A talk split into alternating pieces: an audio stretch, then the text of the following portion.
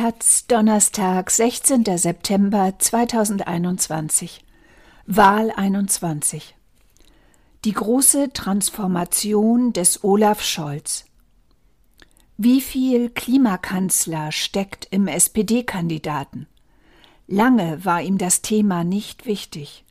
Jetzt will er damit Industriepolitik machen und sucht die neue Ökomitte zwischen Union und Grünen, als Macher hier, als Beschützer der Armen dort.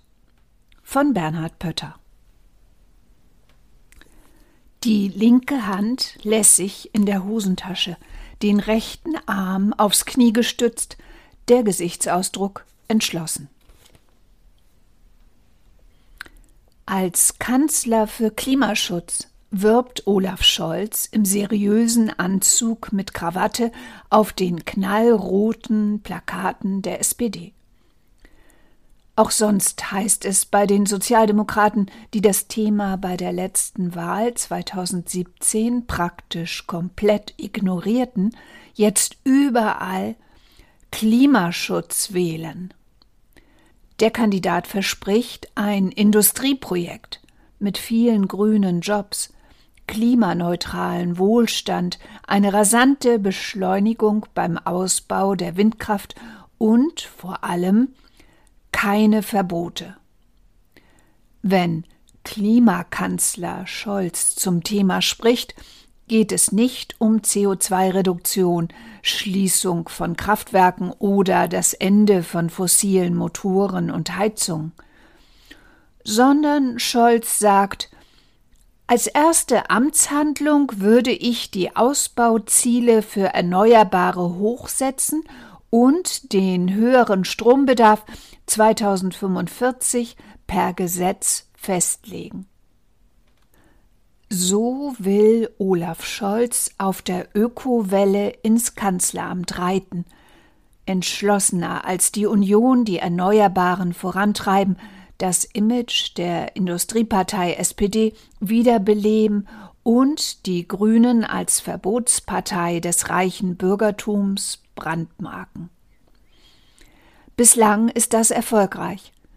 Die Bürgerinnen trauen der SPD laut ARD Deutschland Trend beim Klima jetzt deutlich mehr zu als im Frühjahr, wenn auch viel weniger als den Grünen.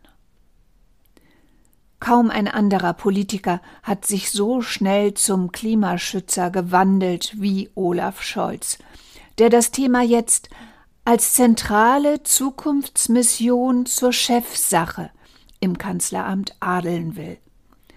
Die Ökos in der Partei sind optimistisch bis begeistert. Umweltverbände sind skeptisch. Und die Grünen sprechen von politischer Heuchelei. Denn bis vor zwei Jahren war das Klimathema für den Bundesfinanzminister uninteressant und eher störend. Als seine Parteifreundin Svenja Schulze Ende 2018 als Umweltministerin einen eigenen CO2-Preis anmahnte, gab es aus seinem Finanzministerium eine klare Absage. Es gebe keinerlei Überlegungen, eine neue CO2-Bepreisung einzuführen, ließ ein Sprecher des Ministeriums die Genossin Schulze auflaufen. Auch als sich 2019 abzeichnete, dass Deutschland sein Klimaziel 2020 verfehlen würde, juckte das Scholz nicht weiter. Nicht einmal die Gefahr, wegen dieser Zielverfehlung bis 2030 vielleicht 30 bis 60 Milliarden Euro an Strafzahlungen an die EU zu entrichten, lockte den Finanzminister aus der Reserve. Dem CO2-Preis für Verkehr und Heizen im Klimapaket 2019 stimmte Scholz wie die gesamte GroKo nur widerstrebend zu, als der Druck der Fridays for Future zu stark wurde, sich verlorene Wahlen häuften, die Dürresommer zunahmen und die Regierung Merkel-Scholz ihre eigenen Klimaziele verfehlte und das neue und noch viel ehrgeizigere Ziel der Klimaneutralität 2050 ausrief. Beim Klimaschutz war die SPD in der GroKo relativ erfolgreich. Sie hat ein Klimaschutzgesetz durchgesetzt, das in dieser Form undenkbar schien. Sie hat einen CO2-Preis eingeführt und verhindert, dass in den Corona-Hilfen auch Verbrennungsmotoren Milliardensubventionen bekamen. Aber zum Klimaschutz wurde auch Olaf Scholz gezwungen durch den Beschluss des Bundesverfassungsgerichts im April 2021. Plötzlich musste für den Kandidaten Scholz alles schnell gehen. Die SPD profilierte sich gegen die Union, weil sie eine faire Verteilung der CO2-Kosten zwischen Mietern und Vermietern forderte und beim Ausbau der Erneuerbaren vorankommen wollte. Scholz setzt in der Klimapolitik auf eine ganz eigene, neue Mitte. Er attackiert die Union für deren Blockade beim Ausbau der Erneuerbaren oder den Prognosen zum künftigen Stromverbrauch. Aber er will der Bevölkerung nicht sagen, dass seine eigenen Beschlüsse ihr etwas zumuten. Als die Grünen im Juni vorschlugen, den CO2-Preis als logische Konsequenz aus den Beschlüssen der GroKo nach dem Urteil des Verfassungsgerichts schneller anzuheben, teilte er heftig aus. Wer jetzt einfach immer weiter an der Spritpreisschraube dreht, der zeigt, wie egal ihm die Nöte der Bürgerinnen und Bürger sind, polterte der SPD-Kandidat. Scholz Botschaft Gut, wir machen Klimapolitik, aber bitte keine Panik. Diese Stimmung atmet auch das SPD-Wahlprogramm zum Thema das sich im Netz findet. Es zählt einfach auf, was ohnehin Stand der Planung in der GroKo ist.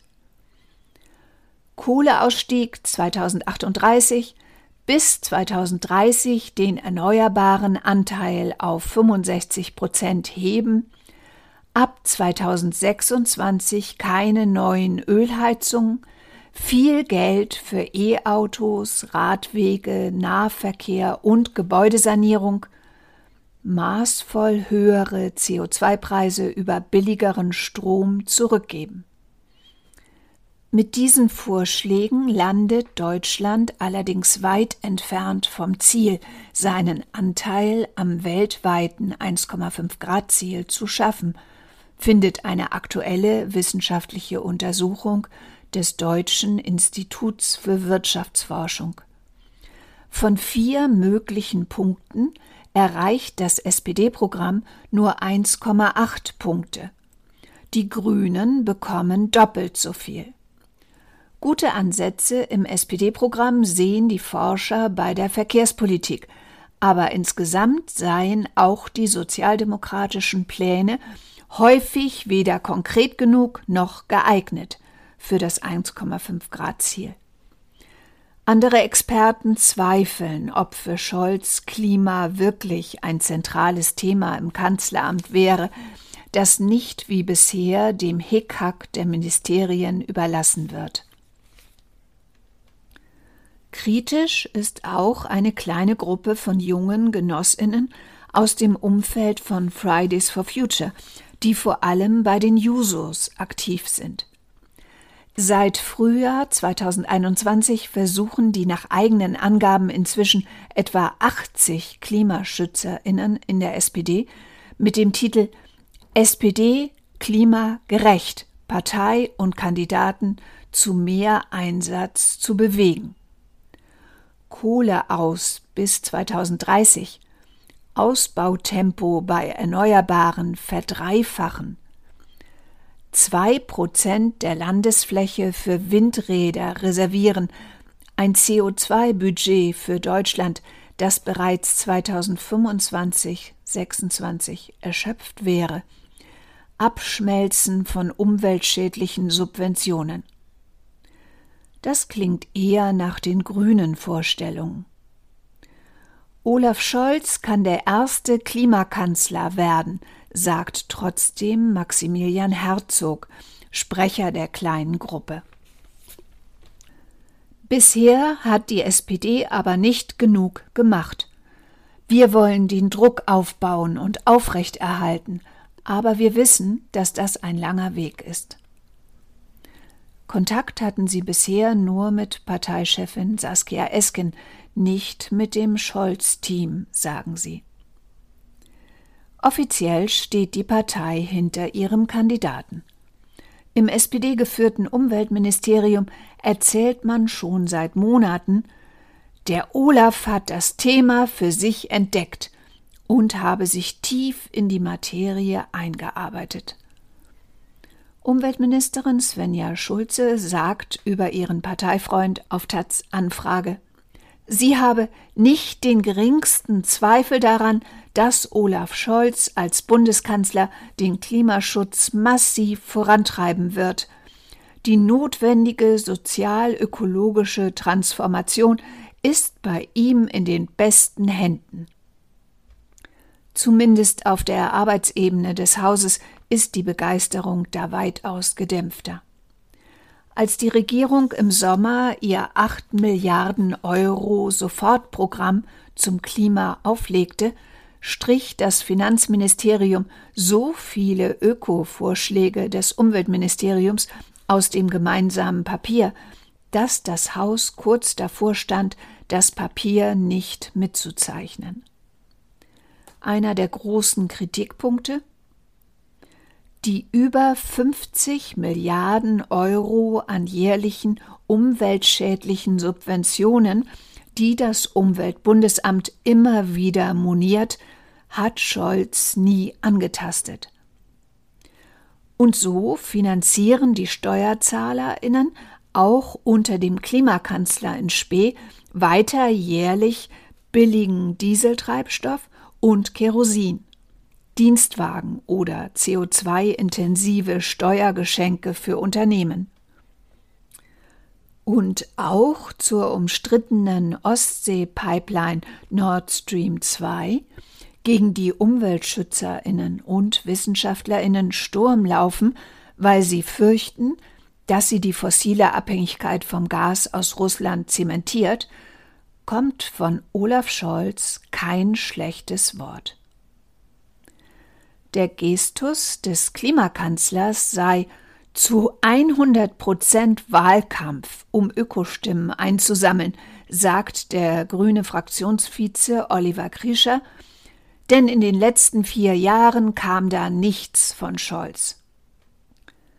Der Finanzminister habe die Kfz-Steuer nicht ökologisiert, Schulze beim CO2-Preis zurückgepfiffen und einen schwachen Kohleausstieg gestützt. Eine Koalition mit Scholz würde für Krischer beim Klima nicht viel Unterschied zur Union machen. Der Ausbau der Erneuerbaren ginge besser. Aber wenn es bei Steuern, Subventionen oder Straßenbau konkret wird, hält die SPD zu den Besitzstandswahrern. Kai Niebert ist Präsident des Deutschen Naturschutzrings DNR, des Dachverbands der Umweltverbände. Seit Jahren arbeitet das SPD-Mitglied für mehr Umweltschutz. Er fordert, als Kanzler müsse Scholz nicht nur Gesetze ändern, um so schnell wie möglich die Erneuerbaren auszubauen, sondern konsequent gesetzlich den Ausstieg aus den Fossilen festschreiben. Bisher sagt Scholz nur den ersten Teil des Satzes. Niebert begrüßt, dass Scholz verstanden hat, dass Wohlstand nur mit Klimaschutz zu haben ist, aber er kritisiert dessen Angst vor dem Ordnungsrecht und einem wirksamen CO2-Preis. Scholz habe die Verschärfung der Ziele im Klimaschutzgesetz und in der EU durchgesetzt, lobt Niebert. Aber er traut sich nicht, die Konsequenzen daraus auszusprechen, denn den Kohleausstieg 2030 hat er damit faktisch beschlossen. Die CO2-Preise müssten und würden steigen. Der Kanzler muss umgehend ein Konzept vorlegen, wie das Geld zu den Menschen zurückkommt, fordert Niebert. Er müsse den Mut haben, deutlich zu machen, dass Klimaschutz Industrie, aber auch Gesellschaftspolitik sei, dass es nicht nur um andere Autos, sondern um weniger Autos gehe, nicht nur um besseres, sondern um weniger Fleisch.